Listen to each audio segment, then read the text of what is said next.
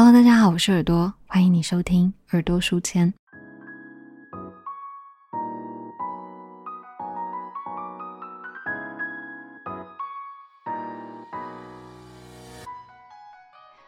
不知道大家有没有跟我有一样的经验？是以前我逛美术馆、参观展览的时候，我常常会觉得艺术是离我很遥远的领域，我会觉得。我看不懂眼前的作品，或者是不知道用什么样的角度去理解它，所以以前看展览都看得很快，一幅接着一幅。那原本一直觉得这是一个很个人的经验，直到我前阵子看了一个很有趣的研究，是由纽约的大都会艺术博物馆跟肯恩大学一起做的一个实验。他们抽样找了一百五十个访客，去观察这些访客停留在画作前面的时间。这些画作都是出自传奇性的艺术家的作品，像是以前我们历史课本、美术课本有提过的文艺复兴三杰的拉斐尔，嗯，黄金时期的林布兰，还有对我来说很难分类的塞尚。但是，即使是在这些世界级的名画前面，平均一个访客也只会停留十七到二十七秒的时间。那二十七秒是什么样的概念呢？大概就是从刚刚 podcast 开始到现在的三分之一不到。是非常短的时间。那那时候看到这个研究结果，我就在想，会不会对艺术的困惑、对艺术的不了解，是一个比我想象当中还要常见的一个现象呢？嗯，所以今天就想要来分享一些曾经帮助过我理解艺术的书。今天这期节目会稍微特别一点，没有专注于介绍某一本书，而是会诊了我过去看的这几本艺术书的总和。以有点像是 problem-based learning，也就是问题为导向的方式，试着去回答我刚刚前面提到的这个问题，那就是我们可以从哪些角度去理解美术馆里的艺术作品？那在制作过程当中呢，我今天有参考到的书一共有三本，这三本都是 Grades 大于四颗星，或者是豆瓣大于八分，而且都是我喜爱强度非常强的三本书。我来快速跟大家介绍一下。首先，第一本它是由中国的设计师叫做顾爷所写的，《这不是你想的艺术书》，它的书名就叫做《这不是你想的艺术书》。这本书是用说故事的方式，让你知道艺术家的人生经历，他曾经在当代做过哪些突破，让他们在历史上留下了自己的名字。那第二本今天有参考到的书呢，叫做《苏富比的早餐》。这本书切入艺术的角度非常有趣。他是从金钱的视角去分析艺术。他的作者叫做 Philip Hook，他是一个有四十多年经验的苏富比拍卖师。那在这本书当中，他主要就是教你怎么去做艺术品的基本面分析，像是从尺寸啊、主题啊、过去的交易记录啊，或者是怎么去做出街的真迹赝品的辨识等等的。在这本书当中，他也讲了很多拍卖行的八卦。像是他们是如何去配置有质感的画框，来让拍品得到更高的溢价。最后一个今天有引用到的书呢，是《艺术的故事》，它是由很知名的艺术史学者叫做贡布里希 g o m b r k 所写的。那我从这本书当中学到最重要也是最受用的一个观念是：如果想要更深刻的了解艺术，就一定要加入时间的纵深。把作品、把画家放回去他的那个年代，看看当时他选择做了些什么，或者是没有做些什么。那细节我待会会再进一步的跟大家介绍。在今天节目当中，我会用说故事的方式分享三个，当我们看到一个艺术作品的时候，可以试着去切入去理解它的角度。那今天有提到这些绘画研究，都放在文字说明栏的链接里面。感兴趣的朋友，我想配在一起收听，应该会是蛮不一样的收听体验的。好，那我们就来进入今天的主题喽。首先，第一个我们可以观察一幅画的元素是色彩，它是什么颜色？它是由哪些颜色互相搭配组成？你看到这幅画的第一个瞬间，又是先看到什么颜色？先来讲一个关于颜色的小故事，是我从顾爷的《这不是你想的艺术书》这本书当中看到的。他是在说，一八三二年的时候，英国皇家美术学院举办了一个非常大型的夏季年度展览。那当时就邀请了各大知名画家来共襄盛举。其中最有名的两位呢，一个是天才画家泰纳 Turner，另外一个是以画乡村风景出名的康斯坦伯 Constable。这两个画家常常被放在一起比较，是因为，嗯，他们都同个年代出生，他们出生只差一岁，他们都是皇家艺术学院的正式会员，同时他们又都是广义上的风景画画家。所以，除了媒体上面常常拿他们一起讨论以外呢，两个人在私底下也是很常互相较劲的。那就在展览的前几天，泰纳来到现场，他发现康斯坦伯的画，不管是在大小，色彩的饱和程度，还是在主题的选择上，都比自己来的磅礴许多。那一次，康斯坦伯画的是滑铁卢桥的开通，而泰纳画的是荷兰船只遭遇海上暴风雨。那因为是暴风雨嘛，所以整体的色泽是比较冷色系的，比较没有办法在第一时间抓到大家的注意力。那怎么办呢？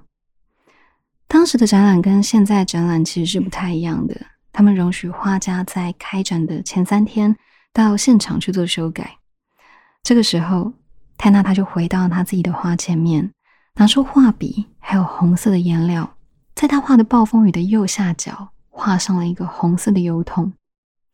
当时康斯坦伯看到了泰纳做的这个调整，讲了很有名的一句话是：“He's been here and fired a gun。”他来这里开了一枪。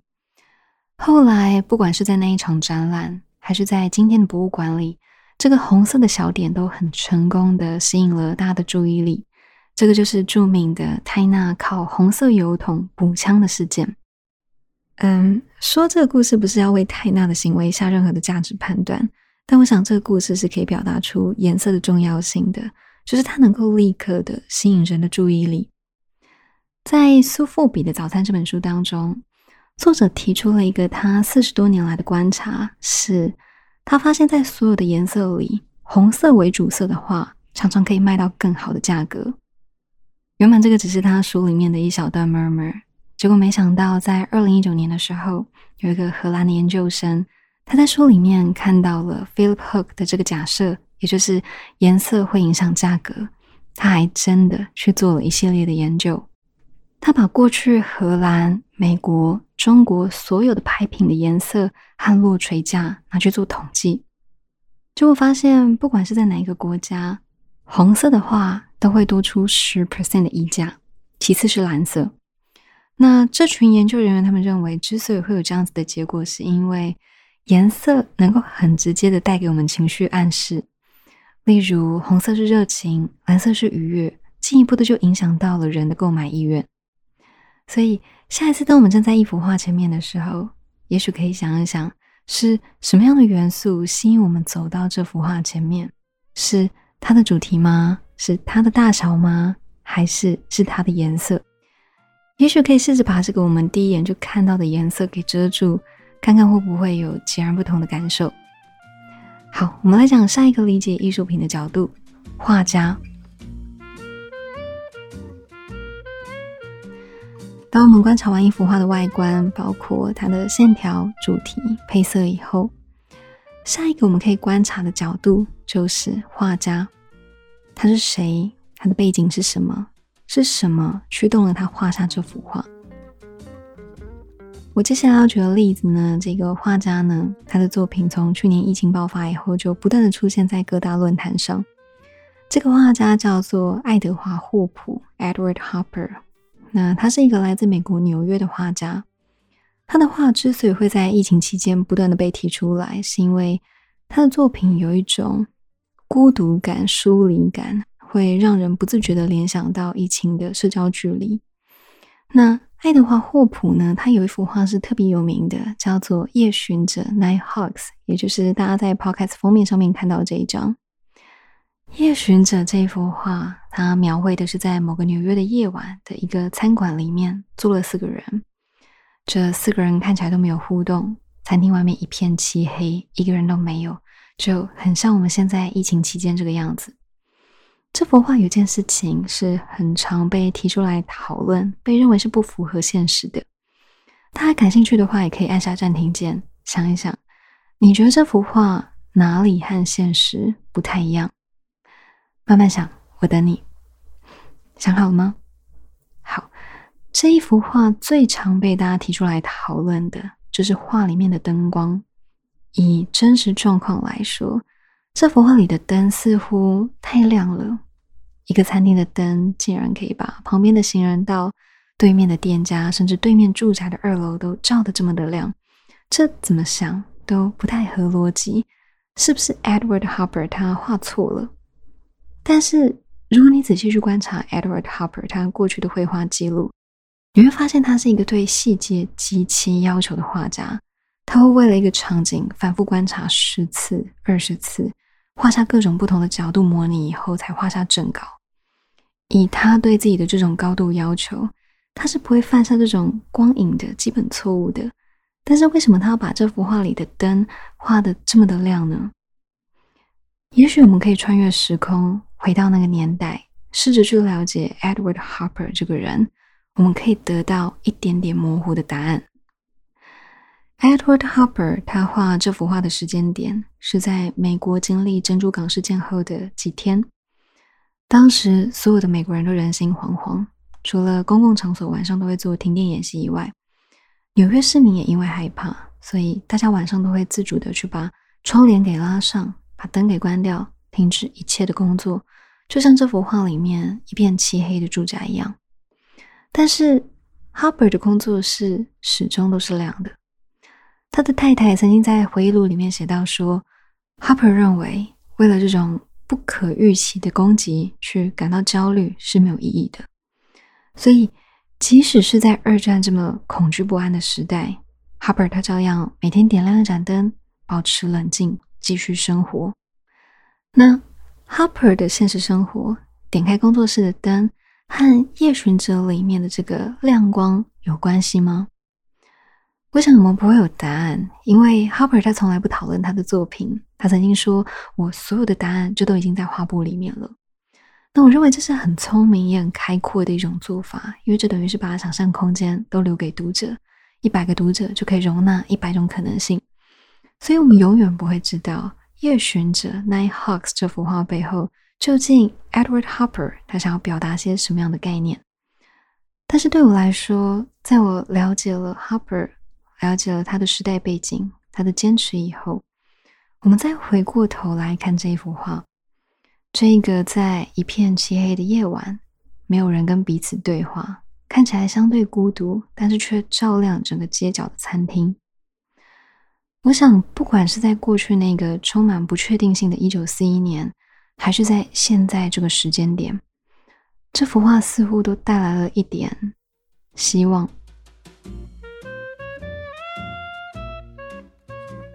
最后一个，我们可以切入去理解艺术作品的角度。是上下文 （context），也就是把这个作品放回去他的那个年代，看看相比于别人，这个创作者他选择做了些什么，或者是没有做些什么。先来讲一个关于莫扎特的小故事，是我在《艺术的故事》这本书当中看到的。他是在说，很久以前，莫扎特在他二十几岁的时候来到巴黎，那那时候他工作其实没有想象中来的顺利。经济上面也碰到了一些瓶颈。某一天，他好不容易接到了一个案子，题目是要去写一个交响乐。当时他碰到的一个难题是，他要不要投法国人所好？那时候，法国的交响乐是有特定的形式的，就是他们都会以一种磅礴的快板作为结尾，就是在最终章的时候会帮所有的乐器一起表演。但是莫扎特他不想要这个样子。一方面是因为他已经听觉疲劳了，另外一方面是这是他很难得的表演机会，他必须在这一次的演奏当中就吸引听众的注意力。所以当时他做了一些比较大胆的编排，是他在演奏当中先是加入了单簧管，在这之前交响乐是没有单簧管的。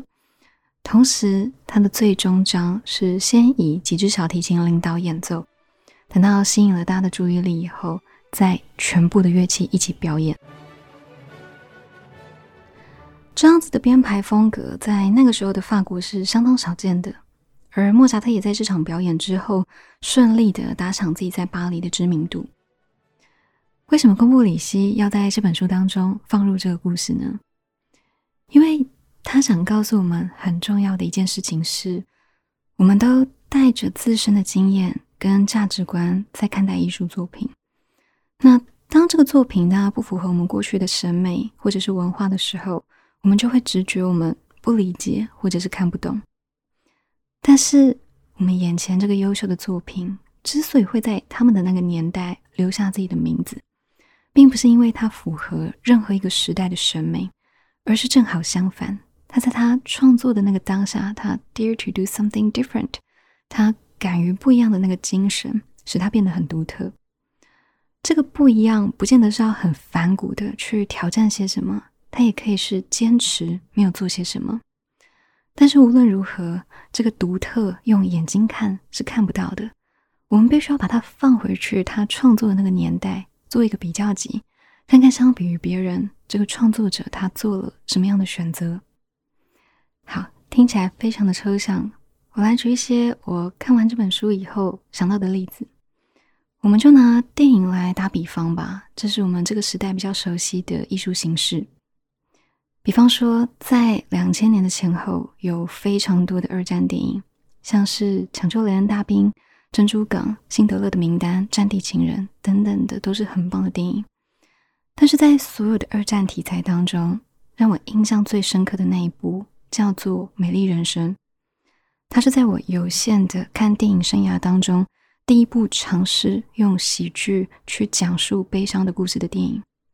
这是一个非常了不起的突破，因为《美丽人生》的导演罗贝托·贝尼尼，他不止拍了一部好电影，他还让大家意识到，不是只有悲剧让大家难过的掉下眼泪才能深刻，才能带来反思。喜剧只要处理的好，也是可以达到同等程度甚至以上的效果的。又例如，当初由白先勇所写，后来由于看平导演、曹瑞元导演所改编的《镊子》，或者是李安拍的《喜宴断背山》，我们把这些作品放回去，他们当初拍摄的那些年代，分别是介于一九八六年到二零零五年。每一次我看到这个制作的时间点，我就在想。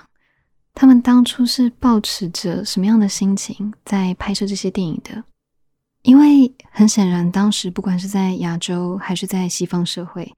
都还是处于相对保守的时间点。那我相信他们在拍摄的时候也知道自己会面临什么样的舆论压力。那是什么让他们最后决定要忽视社会的阻力，去讨论同性议题呢？嗯。我觉得所有的艺术家们，当他们在做真正具有突破性的创作活动的时候，都避不掉一个魔王等级的哲学问题，就是生命的意义是什么？我为什么要创作？如果一百年前没有我，一百年后也没有我，那在这短短的几十年里，我的存在是要建立在什么之上？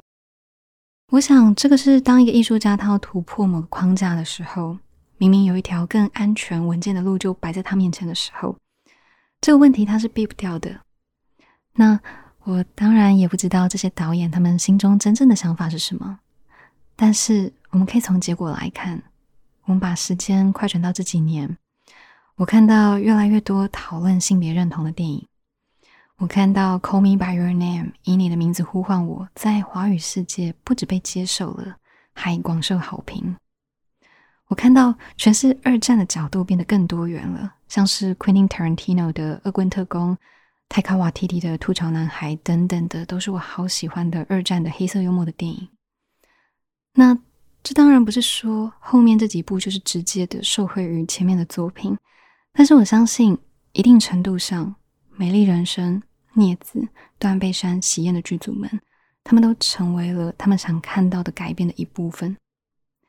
所以拉回来，我们为什么要知道一个艺术作品的上下文？了解一个作品的历史背景重要在哪里？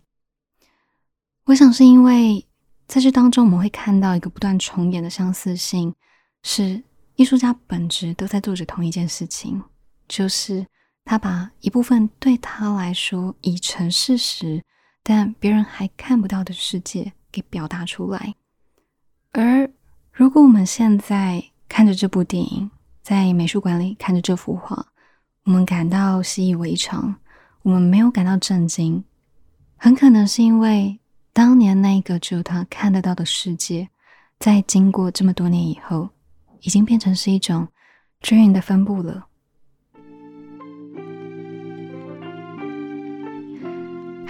以上就是今天的分享。其实我觉得今天的用字遣词也蛮艺术的，但是就是啊，有感而发。那今天前面提到这三本书呢，我都非常的喜欢，但是因为他们主要介绍的内容都还是以视觉艺术为主，那我想用声音来表达本身是有不少的局限性的，所以今天就改成主题式的来介绍，聊了三个我看完这几本书以后印象最深刻的看待艺术品的角度。那在今天节目的尾声，要特别感谢所有来自 Patron 还有 Mixer Box 的赞助者们，谢谢你们，让耳朵书签有更多不管是精神上或者是实质上的资源，能够继续走下去。好，那我今天的分享就到这里，谢谢你们收听，我们下次再见。